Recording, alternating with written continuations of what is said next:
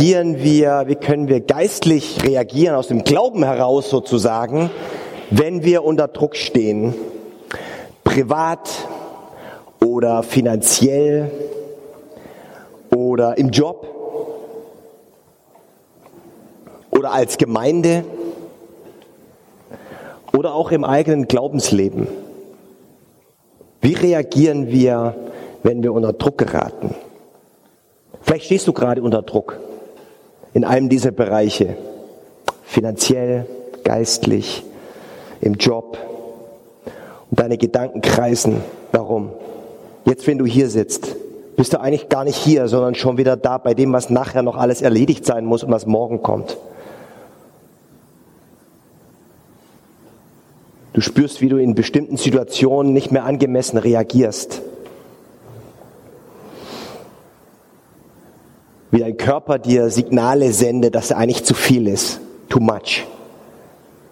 Du kannst auch nicht mehr richtig schlafen, einschlafen oder wachst viel zu früh auf.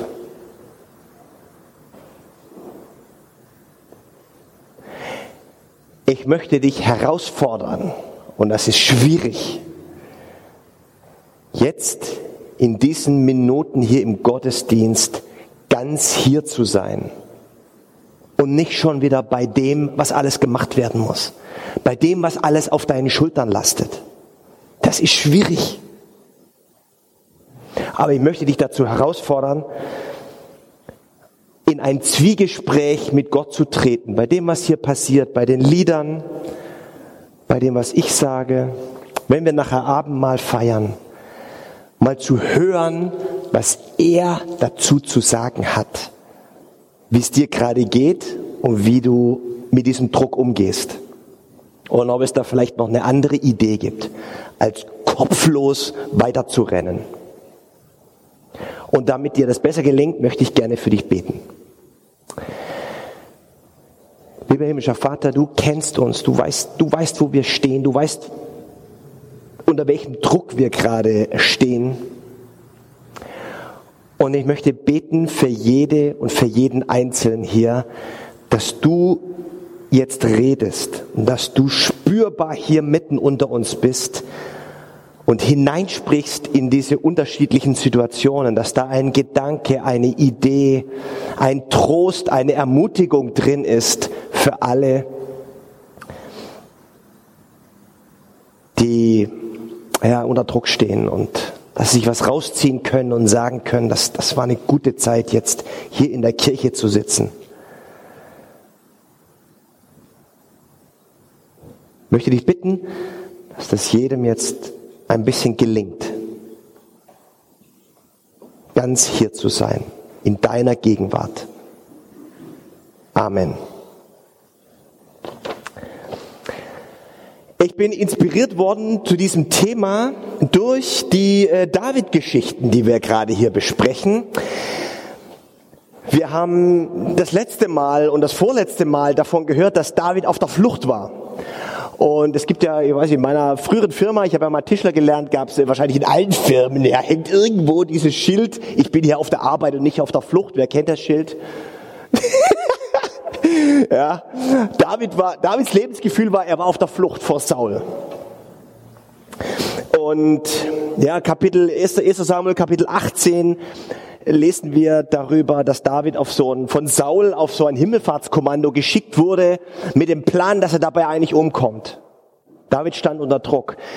1. Samuel 19, David war von Saul bestellt worden, so als Musikant zum Harfe spielen und mitten in so einer schwierigen, paar schwierigen Akkorden nimmt Saul sein Speer und schleudert ihn auf David.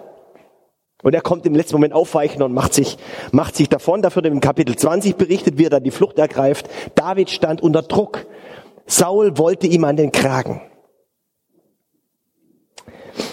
1. Samuel 23 lesen wir darüber, dass David in die Wüste flieht und Saul ihm hinterher ist mit 3000 Soldaten und der im letzten Moment erst nähe der Stadt Sif entkommen kann.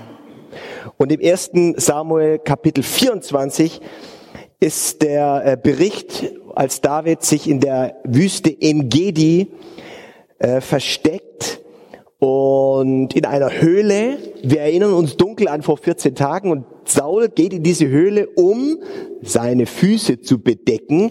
Das ist eine verschlungene hebräische Metapher für etwas. Wer das interessiert, was es ist, kann den Podcast hören vom letzten Mal. Äh, was es bedeutet, wenn in der Bibel steht, jemand bedeckt seine Füße. Also, das, die Sache geht ja gut aus, davon habe ich letzte, äh, also beim letzten Church Brunch erzählt. Und Saul lässt für einen Moment von David ab, nur um ihm erneut wieder nachzustellen. David hat sein halbes Leben damit verbracht, von Saul verfolgt zu werden. Saul hat ihm das Leben schwer gemacht und ihn unter Druck gesetzt mit allem, was ihm zur Verfügung stand. Interessant, dass im ersten Samuel Kapitel 18, also vor diesen Flucht- und Druckerfahrungen für David, ähm, im Vers 12 und 15, also ziemlich kurz beieinander, zweimal steht, dass Saul Angst hatte vor David. Saul hatte Angst vor David. Das ist interessant und vielleicht schon so ein kleiner Gedanke. Vielleicht gibt es eine Person oder Personen oder eine Gruppe oder ein Chef oder ein äh, Kollege, der dich äh, unter Druck setzt und dir ans Leder will. Ich glaube, dass sehr oft Angst dahinter steckt, wenn Leute auf andere Leute Druck ausüben. Bei Saul jedenfalls war es so. Eigentlich haben die, mir macht derjenige Angst, aber eigentlich hat er selber Angst. Vielleicht sogar vor mir. David hatte, Saul hatte Angst vor David, deswegen machte er ihm Angst.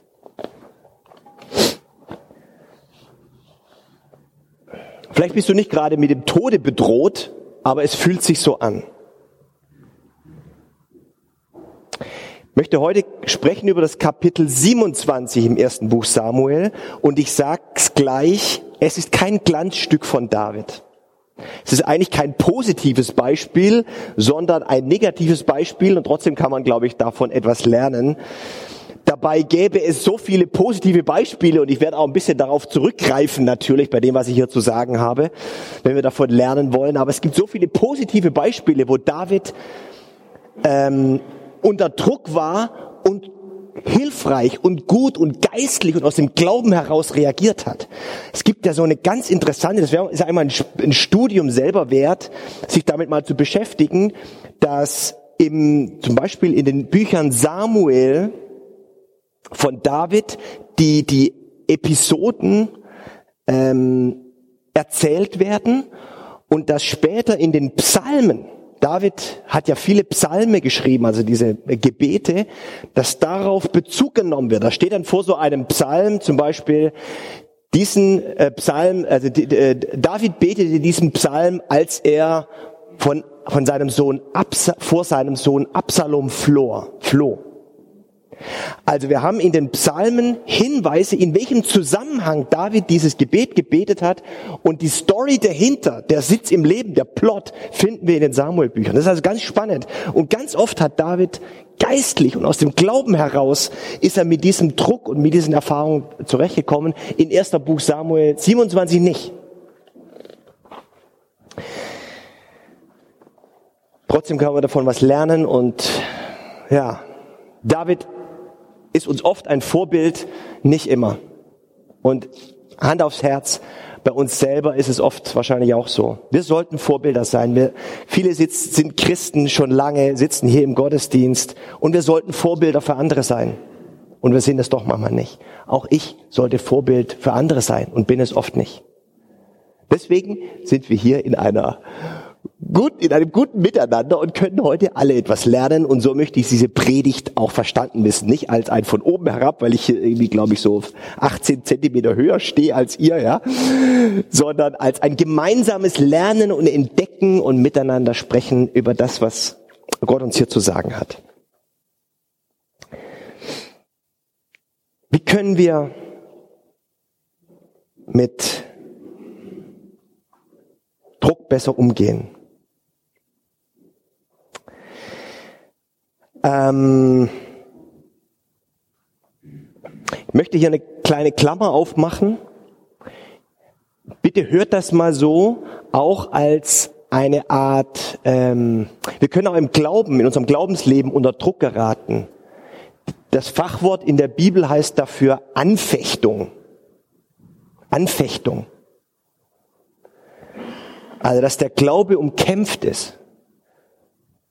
Vielleicht gibt es ein Ereignis oder eine Entwicklung in deinem Leben, die dazu geführt hat, dass dein Glaube und dein Gottesbild komplett aus den Fugen geraten ist.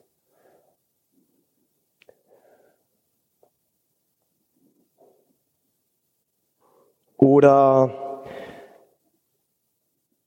manchmal ist es auch so, dass je entschiedener wir glauben und den nächsten Glaubensschritt gehen wollen, dass wir das Gefühl haben, wir haben, wir haben gerade deshalb Gegenwind. Unser Glaube ist umkämpft. Wenn wir uns aufmachen wollen auf so einem Wohlfühl-Sofa-Christentum, dass wir das Gefühl haben, hier gibt es einen Widerstand.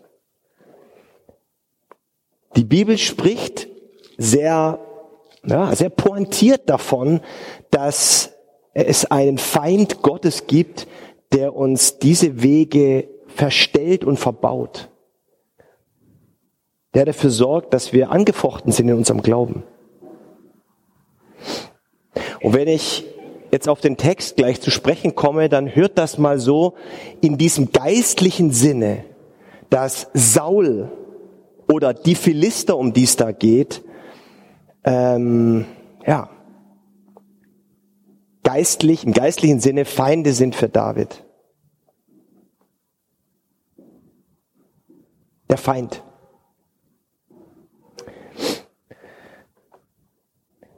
Vorher zitiere ich im Blick auf dieses Thema an, im Glauben angefochten sein ein, äh, ein Zitat aus dem Jakobusbrief mit der Überschrift Glaube in der Erprobung. Meine Schwestern und Brüder, nehmt es als Grund zur Freude, zur reinsten Freude, wenn ihr in vielfältiger Weise auf die Probe gestellt werdet. Denn ihr wisst, wenn euer Glaube erprobt wird, führt euch das zur Standhaftigkeit. Das ist irgendwie ein unbequemes, äh, ein unbequemer Satz, ja. Aber eigentlich ist davon hier die Rede,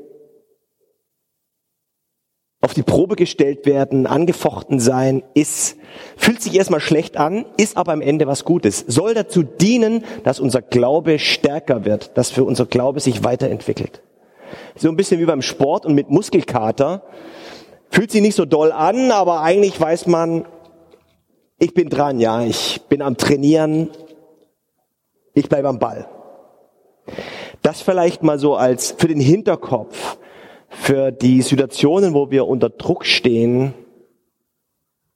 wenn wir sie geistlich meistern,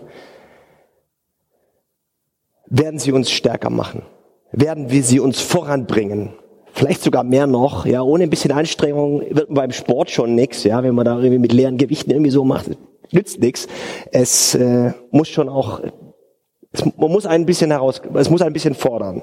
Und Gott fordert uns manchmal in unserem Leben in einem dieser Bereiche, damit wir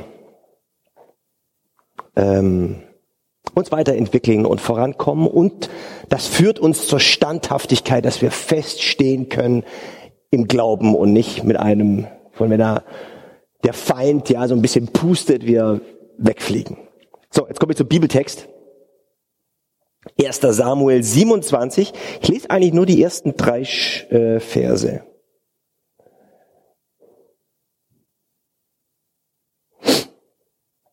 Also vorher habe ich gesagt, die ganzen Episoden, David auf der Flucht, richtig unter Druck mit Saul. So, Kapitel 27.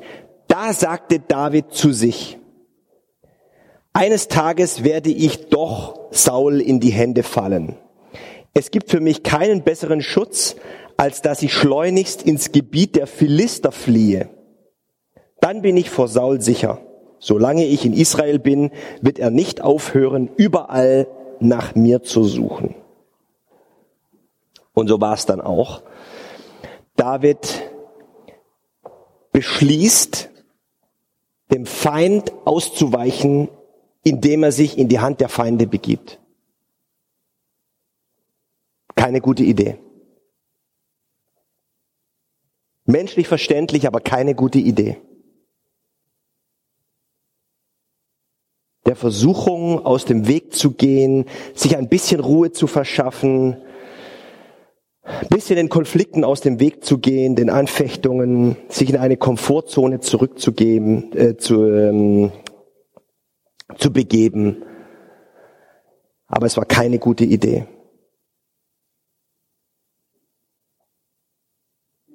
David sagte zu sich, stell mir das vor, vielleicht ist es hier ein bisschen zusammengefasst, wie David sagt, das macht mir, das, die ganze, das macht mich fertig. Das macht mich fertig, das geht schon so lange. Ich kann nicht länger standhalten, ich kann das nicht länger durchhalten, ich, ich, ich habe keine Kraft mehr, ich habe keine Energie mehr. Früher oder später wird Saul mich ohnehin killen. Gott hatte jetzt lange genug Zeit, mal ein Wunder zu tun und mich hier aus dieser misslichen Lage herauszubefreien. Wo ist er überhaupt? Es wird Zeit, die Dinge selbst in die Hand zu nehmen. Und mal ein paar Entscheidungen zu treffen. Sagt nicht die Bibel auch, seid klug wie die Schlangen?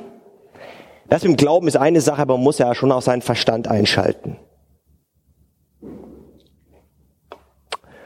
Und so beschließt David, zu den Philistern zu gehen, die Erzfeinde Israels.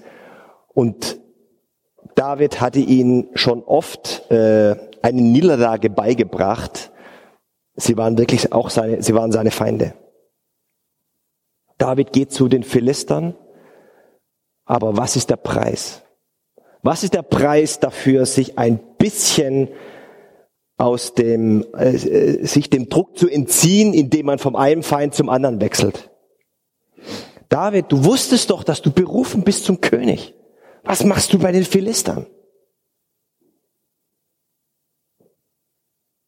Wir wissen doch, dass wir zu Söhnen und Töchtern Gottes berufen sind.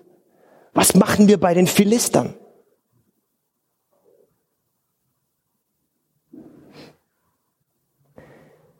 In dem Kapitel wird dann weiter berichtet, wie David in einen schrecklichen Strudel von Sünde und Überforderung und von Lügen und von äh, einem falschen Spiel und von einer aufgesetzten Haltung gerät. Es wird alles nur noch schlimmer.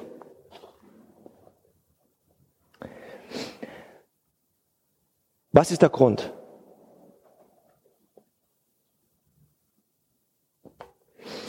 Ich glaube, dass der, der Grund, die Stelle, wo David falsch abgebogen ist, das ist, was in Vers 1 äh, steht. Da steht so, so, so unauffällig oder so, so, so ne, fast nebenbei, David sagte sich. David sagte sich.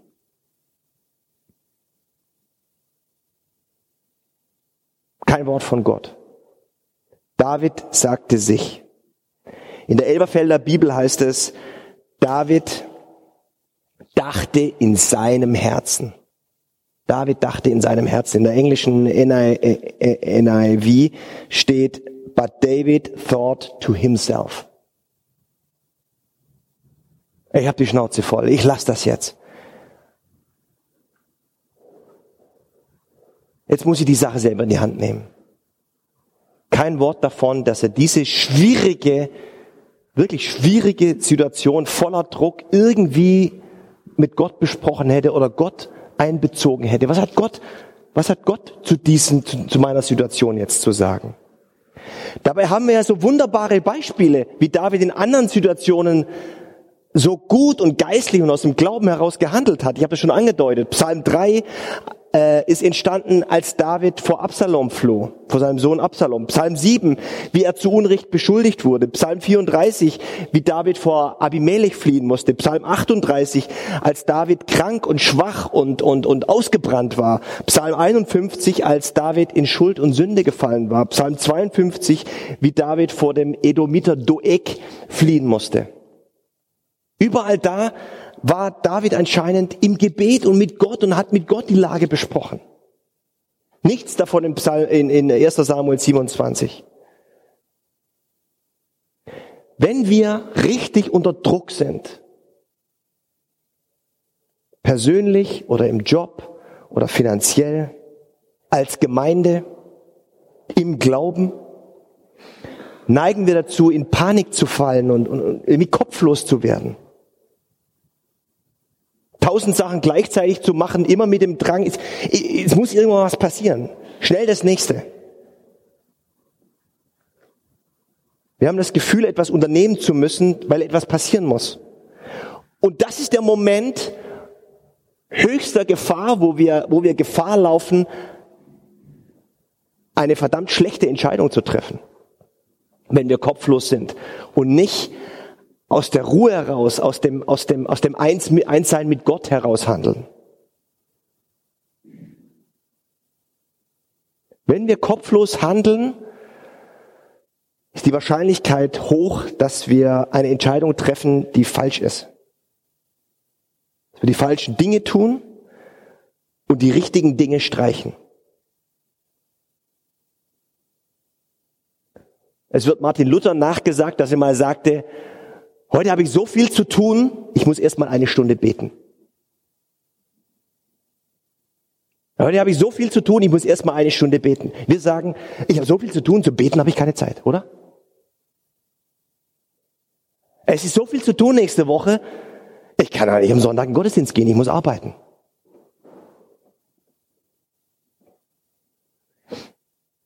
Was sagt Jesus zu seinen Jüngern im Garten Gethsemane, als es immer klarer war, die ähm, Soldaten des hohen Priesters sind hinter Jesus her und auch hinter seinen Jüngern. Was sagt Jesus zu seinen Jüngern?